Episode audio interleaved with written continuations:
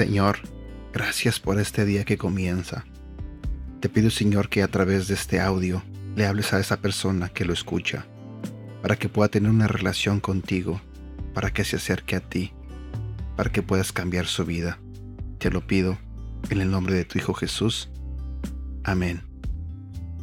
Hola, ¿cómo estás? Buenos días. Hoy quiero compartir contigo un devocional que se titula El regalo de tener una Biblia. El día del Pentecostés había llegado, y muchos fueron los efectos que continuaron desde ese día. La Biblia lo relata así. Y se dedicaban continuamente a las enseñanzas de los apóstoles, a la comunión, al partimiento del pan y a la oración. Hechos capítulo 2, versículo 42. Uno de los resultados inmediatos de la manifestación del Espíritu Santo en el aposento alto fue entender la revelación de Dios a través de la palabra. La iglesia comprendió rápidamente que debía encontrarse, orar y aprender sobre las enseñanzas acerca de Dios que los apóstoles comenzaban a transmitir. Con los años, aquellas enseñanzas fueron tomando forma, hasta obtener lo que hoy conocemos como el canon es decir, los libros que forman nuestro Nuevo Testamento, el cual, sumado al Antiguo Testamento, conforman la Biblia. La seriedad que estas personas le pusieron a este proceso nos permite deducir que, punto número uno, la Biblia establece una forma de vincularnos. Punto número dos, la Biblia determina el efecto de nacer de nuevo en Cristo Jesús. Y punto número tres, la Biblia es usada por Dios como regla que dirige nuestra vida a lugares correctos y concretos. Pasar tiempo meditando en la palabra me ha significado conocer a Dios y conocerme a mí mismo, entender sus planes y aumentar mi conciencia del propósito de Dios para mi vida y la de aquellos que están cerca. Disfruta el enorme regalo de tener la Biblia en tu mano, la cual te llevará a conocer a Cristo, quien hace nuestra vida nueva y nos da un propósito revelante. Versículo para recordar. Hechos capítulo 2, versículo 42. Y decidieron vivir como una gran familia, y cada día los apóstoles compartían con ellos las enseñanzas acerca de Dios y de Jesús, y también celebraban la cena del Señor y oraban juntos. ¿Sabes? En lo personal, una de las cosas que me ha gustado, pero demasiado, es que conforme pasa el tiempo, he ido aprendiendo nuevas cosas sobre mi Señor, sobre nuestro Señor Jesucristo.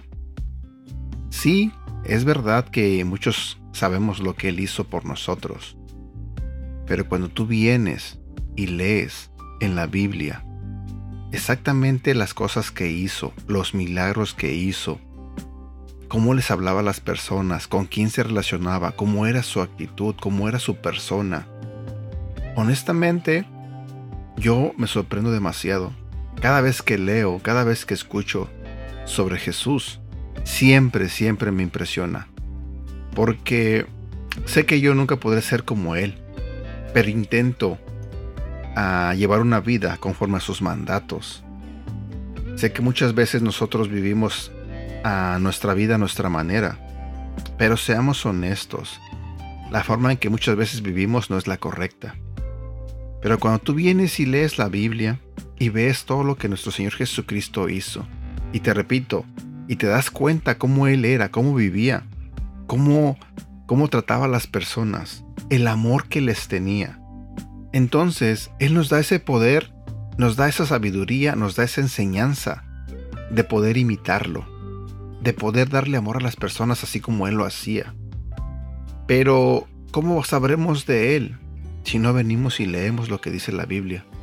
¿Cómo sabremos lo que Él vivió o lo que Él sintió si no venimos y leemos la Biblia? Así que, como decía en el devocional, la Biblia nos va a ayudar a conocer más a Dios, a conocernos más a nosotros mismos. Y más que nada nos llevará más a conocer a Cristo, Eh, como dije el día de ayer, Él es nuestro fundamento, nuestro cimiento para nuestra vida. Él es nuestra puerta para ir al cielo con Dios. Así que te invito a que dediques unos minutos en leer la Biblia, en conocer más a Dios. Yo sé que muchas personas no les gusta leer, pero hay muchas maneras de leer la Biblia. Hoy en día, en esta época, tú puedes escuchar la Biblia en audios, puedes este, uh, escuchar podcasts, la misma aplicación que tengas en tu teléfono. Si tú bajas la aplicación en tu teléfono, la misma aplicación te puede ir leyendo los libros de la Biblia. Entonces, eh, pienso que no hay pretextos. Yo más bien pienso que falta tomar la decisión. Yo siempre voy a insistir en esto, porque sé las ventajas, sé la bendición que uno recibe al eh, dedicar tiempo a Dios, al dedicar tiempo en su palabra. Y aparte de las bendiciones, los cambios que nosotros podemos tener en nuestra vida. Créeme que, que podrás tener una forma de ser, pero cuando tú vienes y lees la palabra de Dios, eh, la misma palabra de Dios te va cambiando, te va transformando. El Espíritu Santo va trabajando en ti. Y cuando menos lo sientes, eh, ya no haces las cosas que hacías antes, ya no piensas como pensabas antes, porque Dios te va transformando poco a poco, poco a poco. Pero te invito a que tú experimentes en carne propia esto que te estoy diciendo. Créeme que lo mejor que puedes hacer es esto, leer la palabra de Dios, dedicarle tiempo a Dios. Cinco minutos, diez minutos diarios, créeme, harán la diferencia y tu vida ya no va a ser la misma. Y bueno, por el momento me despido. Espero que tengas un bonito día. Cuídate mucho. Quizás este las cosas no están como tú quisieras que estén. Quizás estés pasando por problemas. Quizás estés cansado, triste. Quizás te sientas solo. Quizás ah, no sepas qué hacer. Pero yo te puedo decir que exactamente por eso que te pasa ahorita es que te recomiendo, te aconsejo que leas la palabra de Dios y que te acerques a Dios. Créeme que Dios te puede ayudar de mil maneras. Bueno, cuídate mucho. Te mando un fuerte abrazo. No olvides que Dios te ama, que te ama demasiado. Así que, cuídate, sale, que estés bien.